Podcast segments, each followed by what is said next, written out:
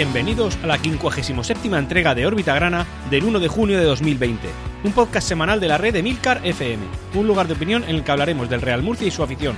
Yo soy Antonio Jiménez. Empezamos.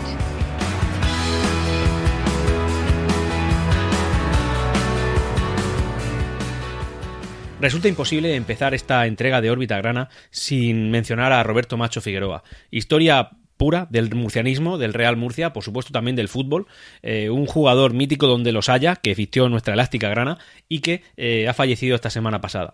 Roberto Macho Figueroa es eh, prácticamente uno de los máximos exponentes del mejor Real Murcia, del Real Murcia de los años 80, de un Real Murcia solvente tanto en segunda como en primera división y un jugador que aquí desde luego hizo mella. Eh, pisó por última vez su estadio, el estadio de la Condomina, el día que lo, que lo dejamos, que, lo de, que nosotros migramos al estadio Nueva Condomina. Y bueno, pues nada, él desgraciadamente ha fallecido a una edad muy temprana, por, concretamente a los 61 años y desde aquí desde, desde bueno desde órbita grana no podemos más que eh, sentirlo de verdad dar nuestro pésame a la familia al murcianismo entero al fútbol mundial y también pues alegrarnos dentro de lo que de lo que es posible en estas circunstancias de la iniciativa que ha tomado nuestro club el Real Murcia y es la de poner su nombre a, un, a, un, a una puerta de acceso al estadio Enrique Roca. En este caso la puerta número 9 será a partir de ahora la puerta eh, Roberto Macho Figueroa y tras esta triste introducción vamos a hablar ya de la información que nuestro club ha desprendido esta última semana. En este caso, básicamente todo se va a centrar en el tema de la futura, posible, hipotética y quién sabe de quién propiedad de nuestro Real Murcia. Eh, actualmente, como bien sabéis, la mayoría la ostenta Francisco Tornel, eh, nuestro presidente, pero bueno, claro, es que resulta que están habiendo por lo visto varias novias que le están saliendo al Real Murcia. Varias novias que ya han entablado conversaciones con la actual directiva. Eh, por ejemplo, la, que más suena, la que suena con más fuerza es la que ya está siendo bastante recurrente y es la de Alfonso García, el expresidente de la Almería.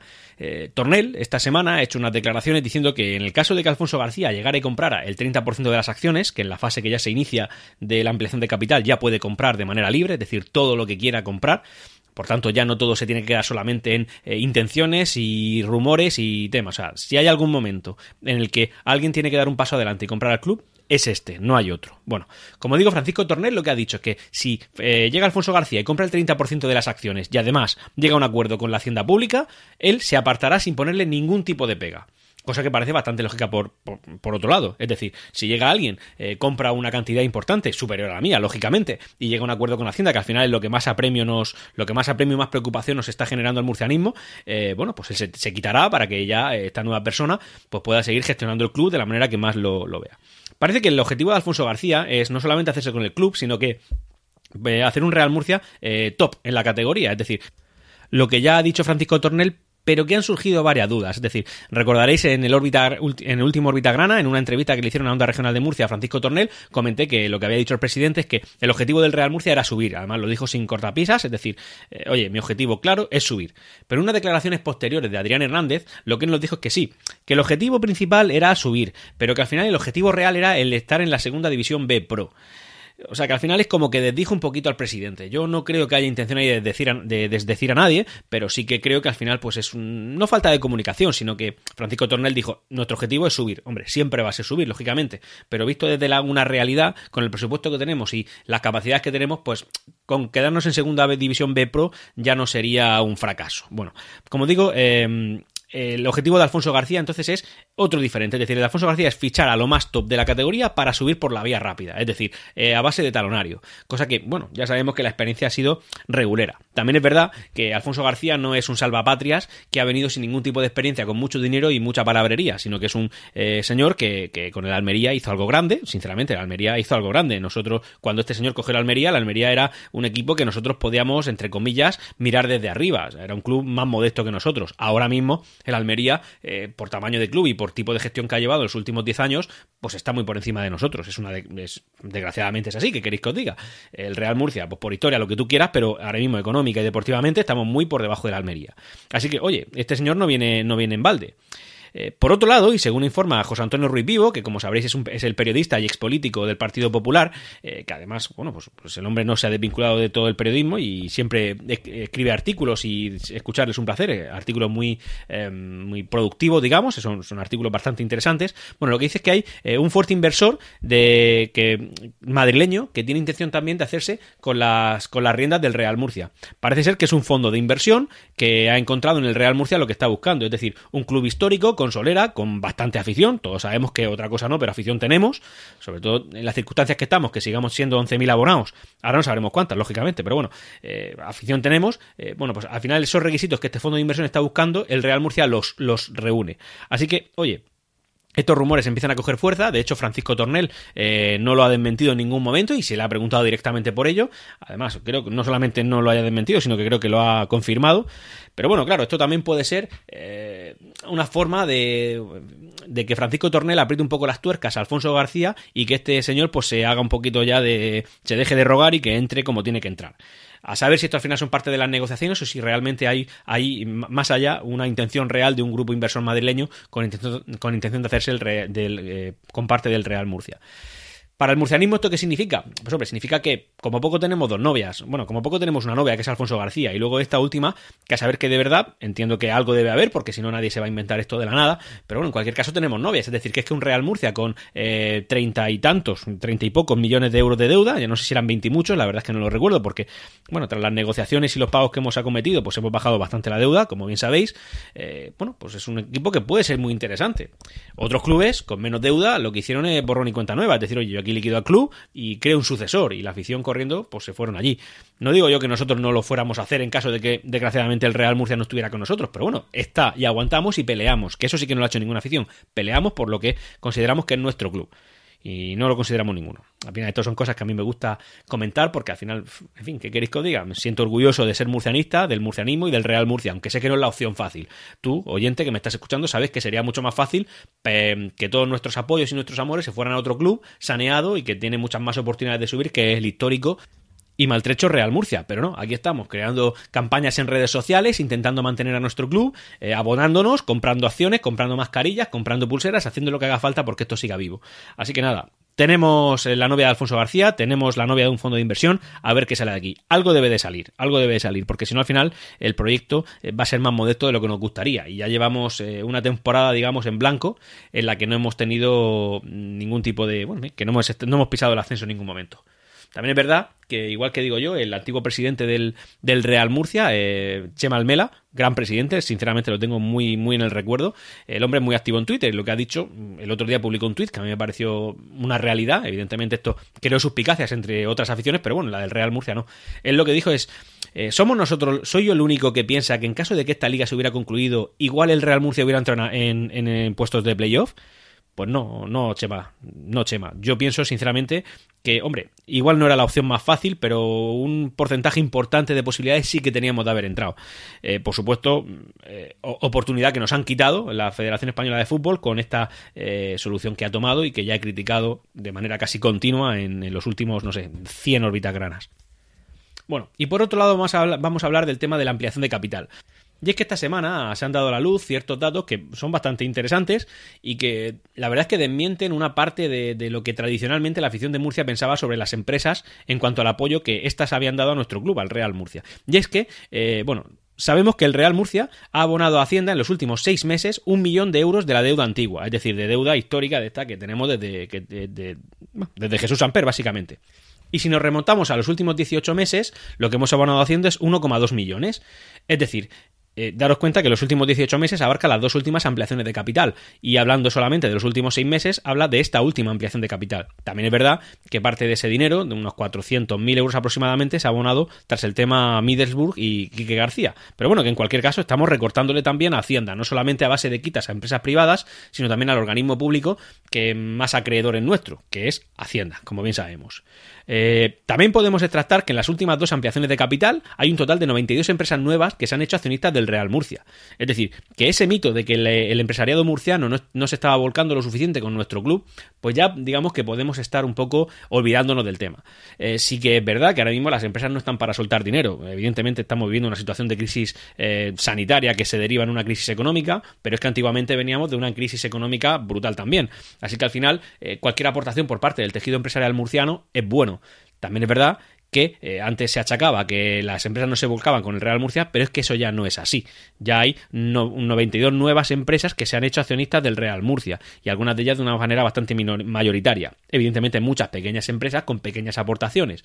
Y de ahí que el Real Murcia también, no solamente a base de particulares, sino también a base de empresas, sea un club tremendamente atomizado con una propiedad muy repartida. Por lo que, oye, a nosotros nos gusta, nos congratula y evidentemente estas, estas empresas que ya han entrado por primera vez en futuras ampliaciones de capitales o en futuros movimientos o en caso de que la marcha del club fuera mejor de lo que esperado, pues siempre podían volver a entrar. Porque también es verdad que hay que recordar que esto no solamente es una ayuda al club. Si el club se sanea y empieza a funcionar bien, esto es una inversión, es decir, hemos comprado acciones a 0,122 euros, pero en caso de que el Real Murcia vaya bien, por lo que se Hacienda, incluso si al final se acaba quitando la duda de aquí a medio plazo, nuestras acciones ya no valdrán 0,122 euros, ya valdrán más. Así que al final es una inversión. Eh, o así lo quiero ver yo, evidentemente. Pero también es verdad que técnicamente y según la teoría económica, esto es así. En materia social no hay mucho, no hay mucho que haya surgido esta semana. Sí que es verdad que hay un tema que a nosotros nos afecta, a los que sobre todo, sobre todo no, exclusivamente a los que somos abonados del Real Murcia, y es el cómo a partir del tema COVID-19 eh, se van a poder ver los espectáculos deportivos in situ, es decir, en el propio estadio. Y eso es algo incierto, pero sí que es verdad que tal y como están yendo las cosas, en teoría, al inicio de la siguiente temporada, no debe haber ningún problema en que la gente acuda al estadio. Sí que es verdad que tendremos que tomar ciertas medidas de higiene, seguridad, eh, en fin, en general, medidas sanitarias que eh, nos intenten minimizar el riesgo de exponernos a este tipo de, virus que ahora mismo estamos sufriendo. Eh, por eso ha salido el tema del aforo de Nueva Condomina o del, estadio Enrique Roca. ¿Qué pasa con el aforo? Si ya sabemos perfectamente que ronda los 32.000 espectadores. Bueno, porque si hay que dejar cierto eh, espacio de seguridad entre un espectador y otro, entonces el estadio se ve tremendamente reducido. Por suerte, tenemos un estadio bastante grande y que, por desgracia, en segunda vez suele estar bastante despoblado. No es que esté despoblado, pero somos conscientes de que la media de asistencia pues está entre los 6.000 eh, y 8.000 espectadores por partido de media, digo. Evidentemente partidos de menos y partidos de más, también es verdad.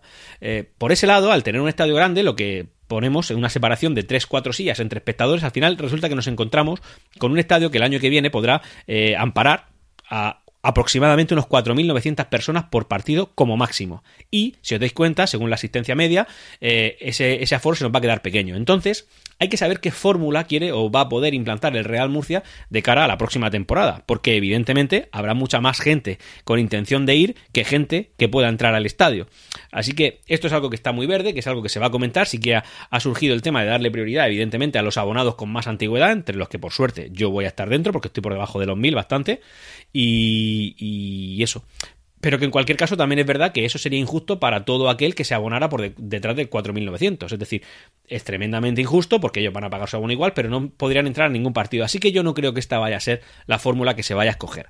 Yo creo que al final lo que va a suceder es que como el aforo es el que es y si somos más abonados, que también sería lo normal, eh, no todos podremos entrar, pues al final habrá algunos partidos en los que puedan entrar una franja de abonados, otros en los que puedan entrar otra franja de abonados y otros en los que puedan entrar otra franja, es decir, que a lo mejor podremos ir uno de cada tres partidos.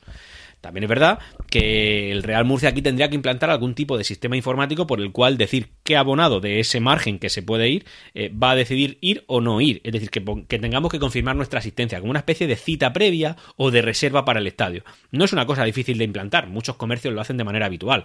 De esa manera lo que conseguiríamos es que yo, por ejemplo, imaginaos que en el próximo partido que juguemos contra el Cartagena en Segunda División B, la, en la primera jornada de liga de Segunda División B, bueno, pues resulta que yo estoy dentro de esos primeros que podrían entrar al estadio. Pero por lo que fuera, pues yo no puedo entrar. Así que yo entraría a mi, a mi sección del abonado en la página web del Real Murcia y, pondría no puedo asistir. Por tanto, mi eh, asiento se liberaría para un abonado posterior de ese número que pueda entrar.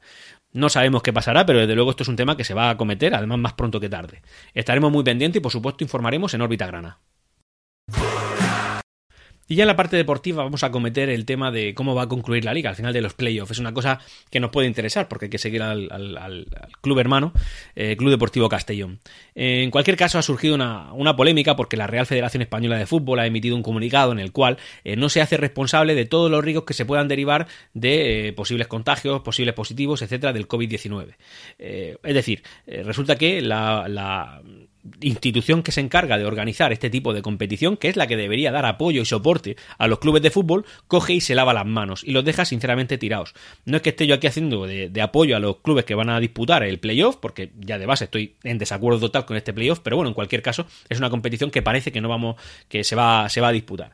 Y esta federación ha decidido que estos clubes están bajo su cuenta y riesgo asumiendo todo lo que se pueda derivar del tema COVID-19, es decir, se lava las manos. Eso es la federación que se encarga de dar protección, amparo y cobijo a estos clubes de fútbol, no a estos, sino a todos, para que veamos más o menos del tipo de eh, dirigentes que creo que tiene esta Federación Española de Fútbol. Me parece la verdad que no es una forma correcta de acometer eh, ni organizar ni esta ni ninguna otra competición es la federación y la que debe dar soporte, apoyo y sobre todo pues asesoramiento y en fin, ayudas a, a, todos los clubes que estén compitiendo bajo su campana de protección, digamos.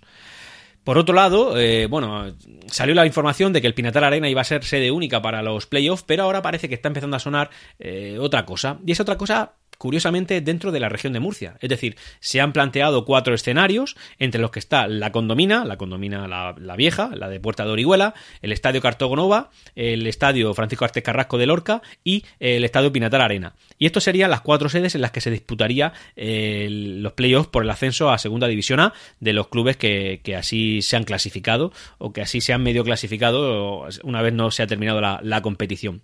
Es curioso que todos vayan a ser aquí y también es curioso que el Estadio Enrique Roca se haya descartado. Yo, por un lado, sospecho que es por el tema del estado del césped. No sé en qué estado estarán los otros cuatro estadios, pero desde luego el nuestro no tiene fama de tener buen cuidado de césped en, época estival o en época en la que no hay competición. Eh, sobre todo derivado de la, de la, bueno, pues desgraciadamente la situación económica que el Real Murcia está viviendo. Así que en cualquier caso estaremos pendientes y por supuesto em, informaremos de cuáles serán las sedes, porque eh, parece que estos son asuntos que nunca terminan de cerrarse.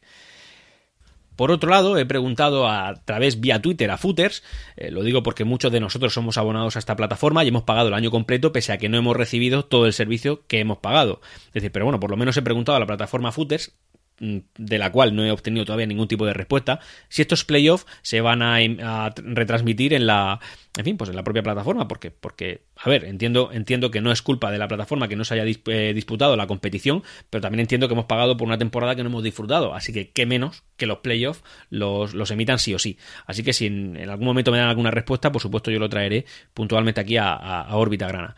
Eh, pero ya digo, es que no me han contestado. Por otro lado, y referente también al tema playoff, el Lleida ha presentado al final un recurso a la resolución de la Real Federación Española de Fútbol.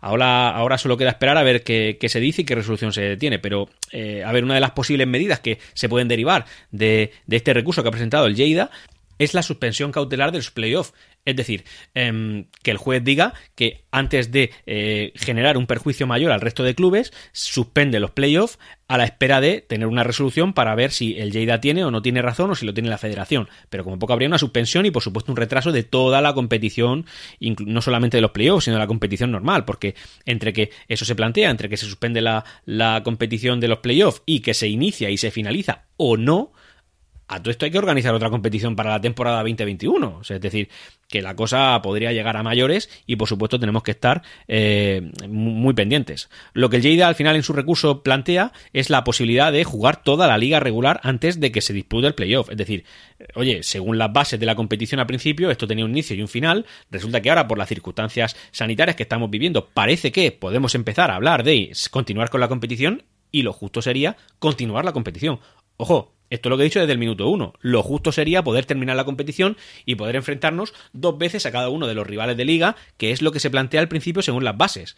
Pero bueno, resulta que la federación tenía más prisa que todo esto. Bueno, pues el Lleida plantea algo que parece muy de sentido común. A ver qué hace la federación y estaremos muy pendientes.